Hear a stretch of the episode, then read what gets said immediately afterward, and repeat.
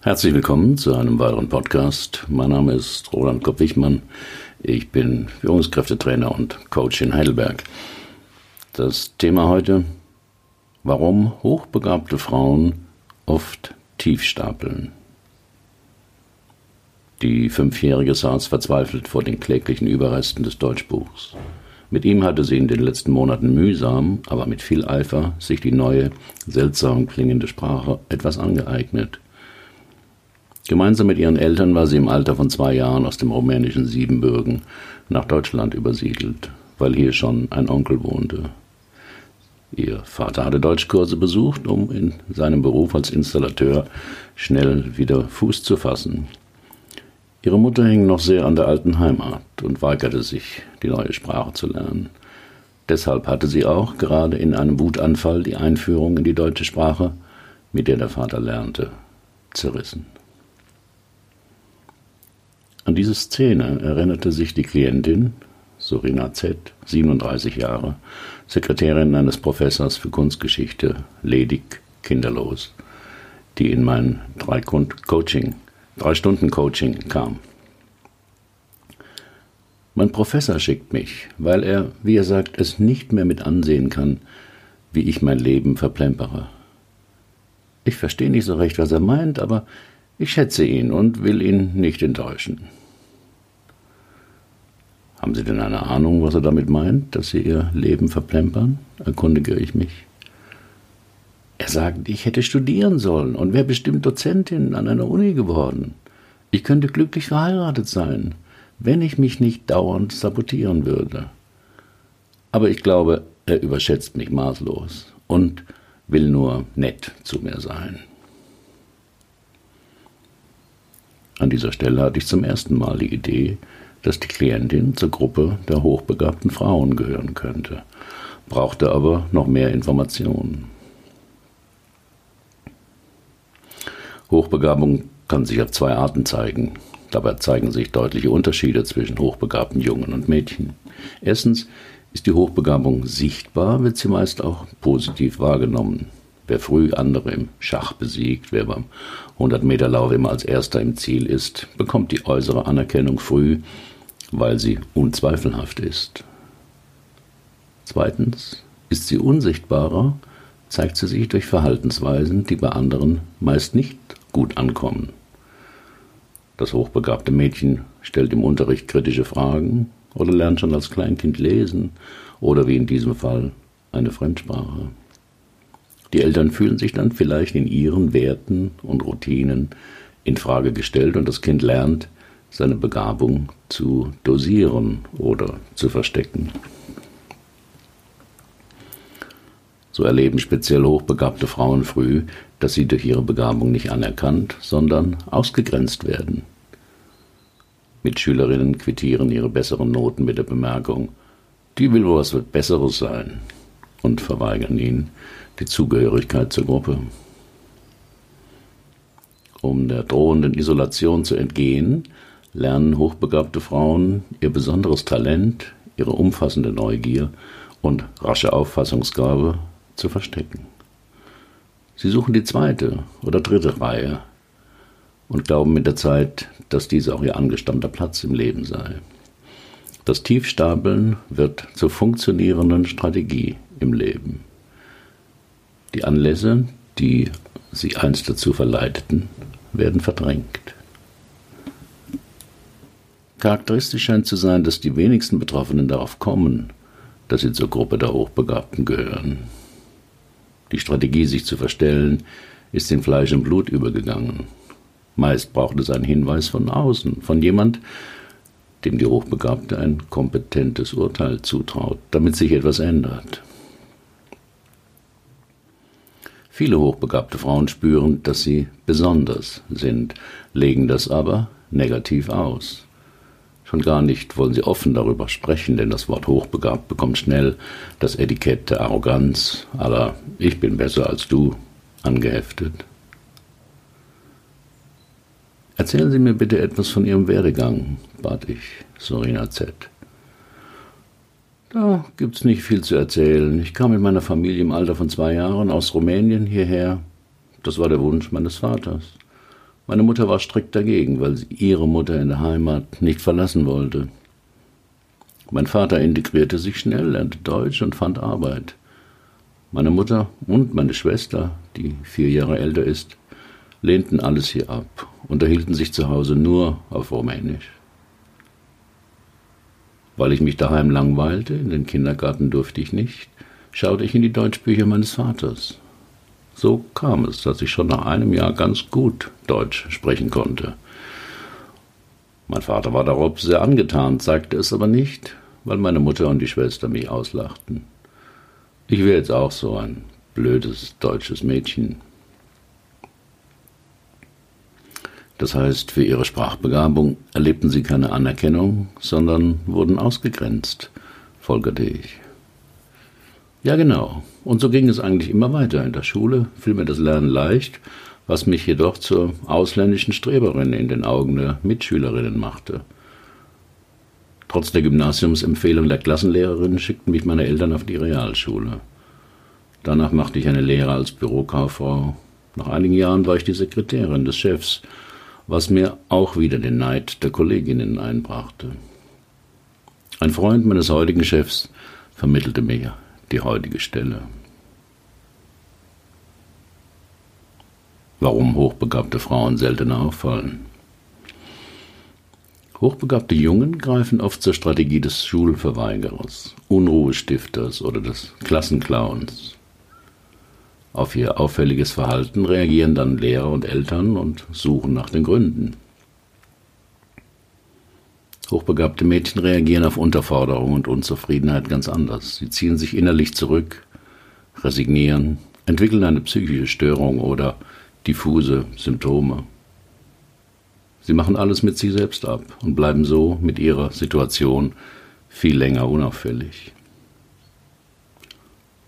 Jungen wollen in ihrer Peer Group eher auffallen. Mädchen dagegen haben die Angst, aus einer Gruppe ausgeschlossen zu werden, wenn sie besser sind. Dafür lernen sie früh, ihre Fähigkeiten und Talente, und Talente herunterzuspielen oder zu verbergen, um sich dem Durchschnittsniveau der Gruppe anzupassen.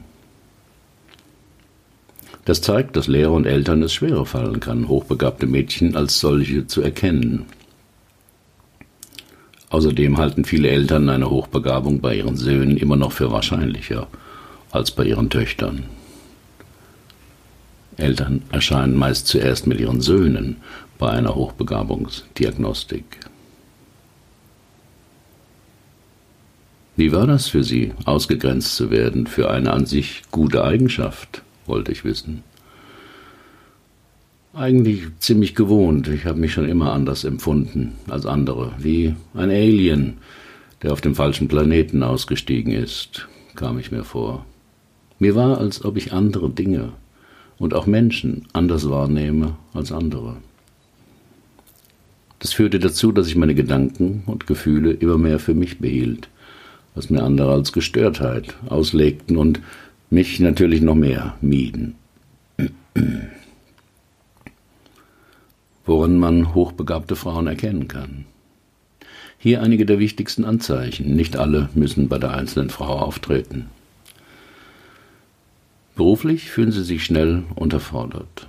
Mit Entscheidungen oder Anordnungen von oben tun sie sich schwer, vor allem wenn sie diese als überflüssig oder unsinnig empfinden. Ihr Wissensdurst scheint unstillbar, auch weil sie schnell unter Monotonie oder Routine bei normalen Arbeitsaufgaben leiden. Sie haben ein prades Interesse an allen möglichen Gebieten, die nicht unbedingt zusammengehören. Deswegen finden sie auch oft schwer in einen passenden Beruf. Sie können sich schlecht für ein Gebiet entscheiden oder zweifeln an ihrer Befähigung dafür. Sie fordern unbedingte Ehrlichkeit, sind sehr direkt und immer auf der Suche nach der Wahrheit. Dabei können sie durchaus andere verletzen oder kränken. Gleichzeitig haben sie einen hohen Anspruch in allen beruflichen und privaten Beziehungen und wünschen sich viel Gleichklang bei Werten Moralvorstellungen, Weltanschauungen und Interessen. Sie sind oft unbequem im Kontakt, weil sie Lügen und Manipulationsversuche sofort durchschauen. Ihr Gerechtigkeitsempfinden lässt sie sensibel auf Machtmissbrauch reagieren. In starkem Kontrast zu ihren herausragenden Fähigkeiten stehen ihre starken Selbstzweifel. Sie werten ihr Wissen, ihre Intuition stark ab. Unzweifelhafte Erfolge erklären sie nicht mit ihren Fähigkeiten, sondern als Ergebnis von Zufall oder Glück. In Partnerschaften verkaufen sie sich oft unter Wert, sind mit jemand zusammen, den sie finanziell unterstützen können – weil sie sich nicht vorstellen können, dass sie etwas von anderen geschenkt bekommen könnten. Smalltalk ist ihnen ein Graus. Bei Menschen, die ausschweifend erzählen, werden sie schnell ungeduldig und unterbrechen denjenigen, um voranzukommen. In großen Gruppen oder gar im Mittelpunkt stehen, ist ihnen äußerst unangenehm. Hier fühlen sie sich schnell unwohl oder deplatziert und ziehen sich ohne Vorankündigung zurück. Sie haben oft Arbeitsstörungen, wenn es darum geht, das eigene Können zu zeigen. Dann entwickeln Sie im Schlussexamen eine starke Prüfungsangst, trotz vorangegangener Topleistungen. Das Drama der hochbegabten Frau. So lautet der Titel eines Buches des Psychoanalytikers Wolfgang Schmidbauer, das ich für ein tieferes Verständnis des Themas sehr empfehle. Im Klappentext steht eine Kurzbeschreibung, in der sich hochbegabte Frauen schnell wiederfinden. Sie halten still, wenn sie über Dinge belehrt werden, die sie längst wissen. Sie erklären sich für beschränkt, weil sie eine törichte Frage nicht verstehen. Sie verschleiern ihre Überlegenheit, wenn sie fürchten, ausgestoßen zu werden. Zitat Ende. Solche und ähnliche Verhaltensweisen zeigte auch meine Klientin. Das wurde im weiteren Gespräch deutlich, als ich sie fragte. Wie leben Sie heute? Ich habe mir mein Leben eingerichtet. Der Posten der, Geschäf der Chefsekretärin gefällt mir. Ich komme mit vielen intelligenten Menschen aus der Dozentenschaft und von den Studenten zusammen. Privat bin ich auch ganz zufrieden. Mein Freund ist Paketbote. Bei ihm muss ich mich nicht verstecken. Er weiß, dass ich klüger bin als er. Bei ihm entspanne ich mich, weil er sich nichts einbildet. Ich hätte gern Kinder, aber das geht nicht mit ihm, weil wir von seinem Gehalt allein nicht leben könnten. Außerdem traut er sich die Vaterrolle nicht zu, weil er selbst aus einer ziemlich zerrütteten Familie kommt. Mit meiner Familie komme ich auch gut aus. Meine Mutter und meine Schwester leben wieder in Rumänien und haben dort Putzjobs. Mein Vater wohnt hier. Wir verstehen uns gut. Zweimal im Jahr begleite ich ihn nach Hause. Meiner Mutter erzähle ich dann, dass ich in einem Supermarkt an der Kasse arbeite. Sie soll nicht neidisch sein auf mein Leben hier.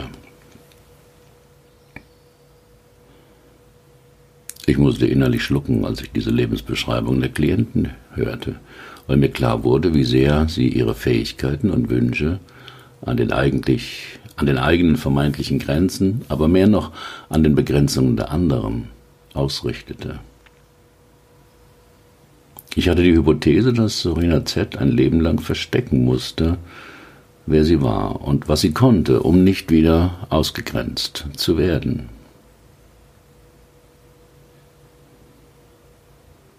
Was kann man in drei Stunden Coaching erreichen? Würde meine Klientin zu anderen Coaches oder Beratern gehen, hätten die wohl auch ihre Diagnosen, wo es bei Sorina klemmt. Der Karriereberater würde feststellen, dass sie ihr Licht unnötigerweise unter den Scheffel stellt und ihr vielleicht ein Rhetorik- und Präsentationsseminar empfehlen. Der Selbstbewusstseinscoach würde einen eklatanten Mangel an Selbstbewusstsein feststellen und ihr Übungen empfehlen, wie sie ihr Selbstbewusstsein stärken kann. Die Verhaltenstherapeutin würde, würden die zahlreichen negativen und selbst abwertenden Gedanken auffallen, die die Klientin äußert und ihr angemessenere Kognitionen vorschlagen und diese mit ihr einüben. Alle drei hätten irgendwie recht. Aber vermutlich würde das doch wenig ausrichten. Einfach weil die Diagnosen nicht falsch sind, aber zu ungenau. Sie beschreiben etwas, aber erklären zu wenig. In der Zeitschrift Stern gibt es die Rubrik Die Diagnose, in der jede Woche rätselhafte Fälle aus der Medizin vorgestellt werden. Die Patienten haben meist eine längere Odyssee zu verschiedenen Fachärzten hinter sich, haben viele Diagnosen gehört und Therapievorschläge befolgt, aber nichts hat geholfen. Manchmal braucht es dann einen Spezialisten, der schnell erkennt, was die eigentliche Ursache der Beschwerden ist. Auf psychologischer Ebene ist es ähnlich.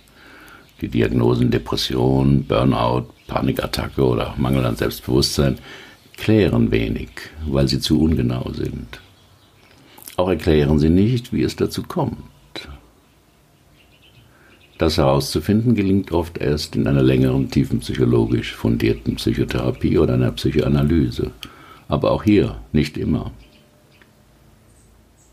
Mit meinem Coaching-Konzept der Lebensthemen habe ich ein diagnostisches System geschaffen, das mögliche Ursachen benennt und vor allem durch die emotionale Überprüfung der Hypothesen mit dem Klienten deutlich macht, ob hier der Engpass ist oder eben nicht. Hochbegabte Frauen haben panische Angst zu zeigen, was sie wirklich können. Will man jemandem helfen, etwas zu erkennen und vielleicht auch zu ändern, braucht man immer einen klaren Auftrag. Fehlt dieser Auftrag, geht die Sache fast immer schief. Die Gründe habe ich auf einem Blogartikel beschrieben. Der Link ist im Blog. Warum kommen Sie gerade jetzt zu mir? fragte ich Sorina Z. Wie gesagt, es war ein Vorschlag meines Chefs, aber das sagt er schon seit längerem. Den Ausschlag hat gegeben, dass eine Galeristin meine Bilder in einer Sammelausstellung zeigen will. Ich male schon seit meiner Kindheit. Das hat sich so entwickelt, aber alles ganz heimlich. Ich habe nie jemand meine Bilder gezeigt, bis ich eine gute Freundin, bis eine gute Freundin sie heimlich dieser Galeristin zeigte. Die war sofort sehr interessiert, sie auszustellen. Und damit kam sie in ein großes Dilemma, vermutete ich. Ja, genau. Ich würde meine Bilder schon gern ausstellen, auch weil die dort vielleicht verkauft werden könnten und ich gut etwas Geld brauchen könnte, um meinem Freund bei seinem Wunsch nach einem Motorrad zu helfen. Aber schon bei der Vorstellung, dass andere die Bilder mit meinem Namen sehen könnten, löst bei mir große Ängste aus. Zweimal habe ich die Bilder schon zurückgezogen.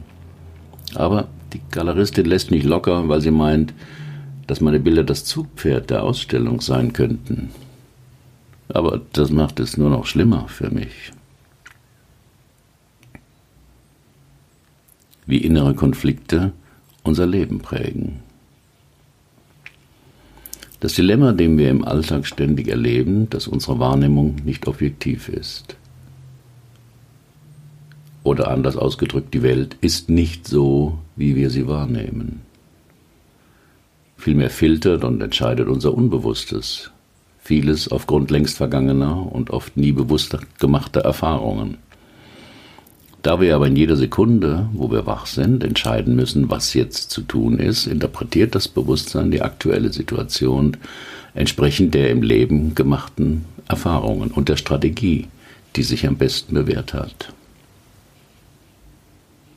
In seinem Buch Neue Lösungen für vertraute Probleme schlägt Reinhard Kretzig vor, sich selbst diese Fragen zu stellen, um einem Lebensthema auf die Spur zu kommen.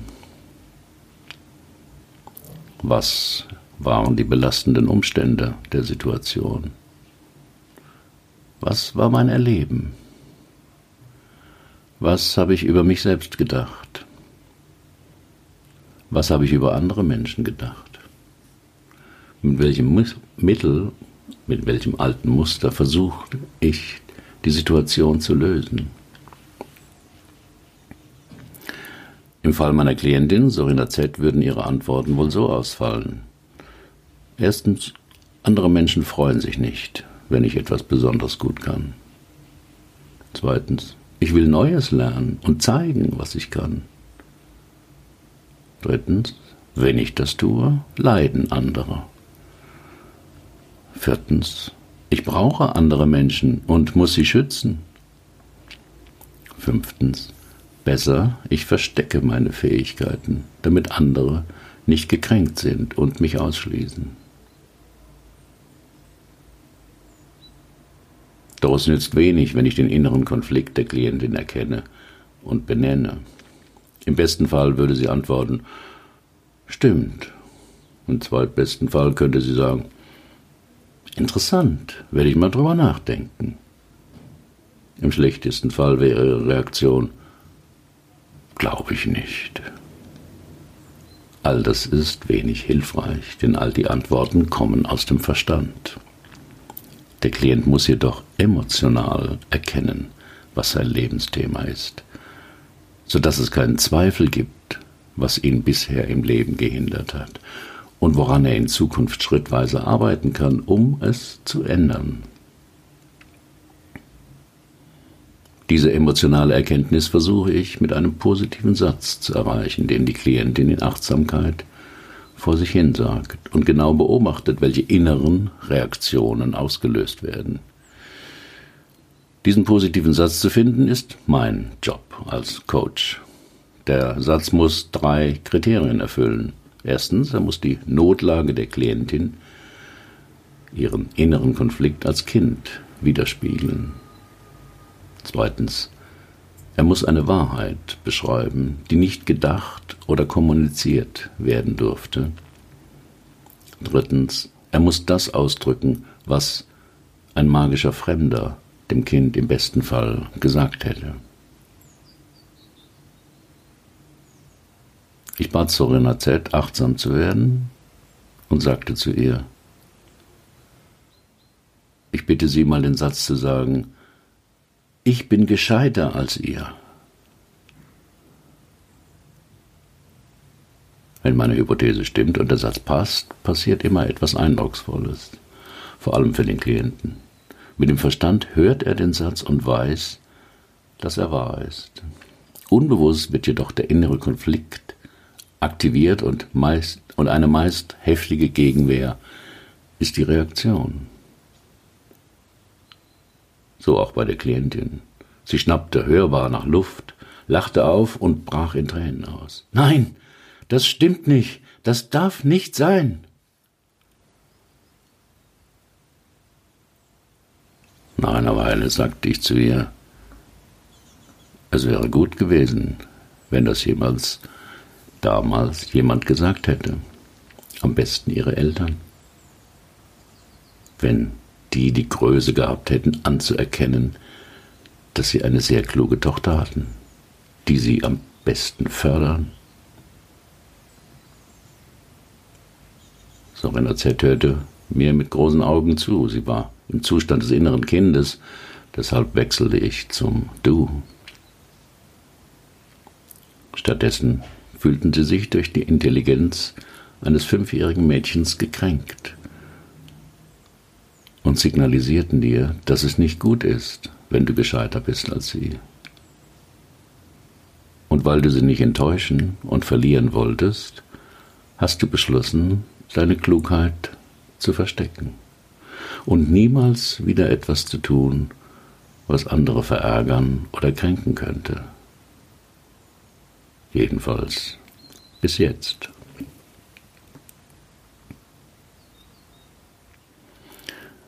Den inneren Konflikt freizulegen ist der erste Schritt.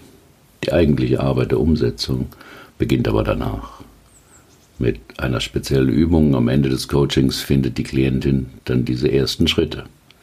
Manchmal ist auch eine psychotherapeutische Begleitung für eine gewisse Zeit sinnvoll. Doch Sorina Z schaffte es alleine. Nach einem halben Jahr schrieb sie mir eine Mail. Die Ausstellung war ein voller Erfolg. Zwei Bilder habe sie verkaufen können. Den Verkaufspreis habe die Galeristin zweimal nach oben korrigiert. Ihr Freund habe sich als Reaktion auf ihren Erfolg sehr zurückgezogen. Das würde sie ja zur Genüge kennen. Sie überlege, ob er wirklich der Richtige für ihr weiteres Leben ist. Auch der Kinderwunsch wäre noch einmal stärker geworden. Ich schrieb ihr zurück, sie solle mal die Bedeutung ihres Vornamens googeln. Das wäre doch ein schönes Symbol für ihren zweiten Start ins Leben. Sorina bedeutet Morgenröte. Weitere Fallgeschichten aus meiner Coachingpraxis finden Sie auf meinem Blog. Alle Fallgeschichten sind real, aber so verfremdet, dass ein Rückschluss auf meine Klientin nicht möglich ist und die Vertraulichkeit gewahrt bleibt. Haben Sie auch ein Problem, das Sie bisher nicht lösen konnten? Dann buchen Sie auch ein 3-Stunden-Coaching oder kommen Sie in mein Seminar Lebensthemen klären. Nur sechs Teilnehmer, zweieinhalb Tage, ein Coach. Wir finden die Lösung dort, wo Sie noch nie gesucht haben. Herzlichen Dank für Ihre Aufmerksamkeit. Bis zum nächsten Mal.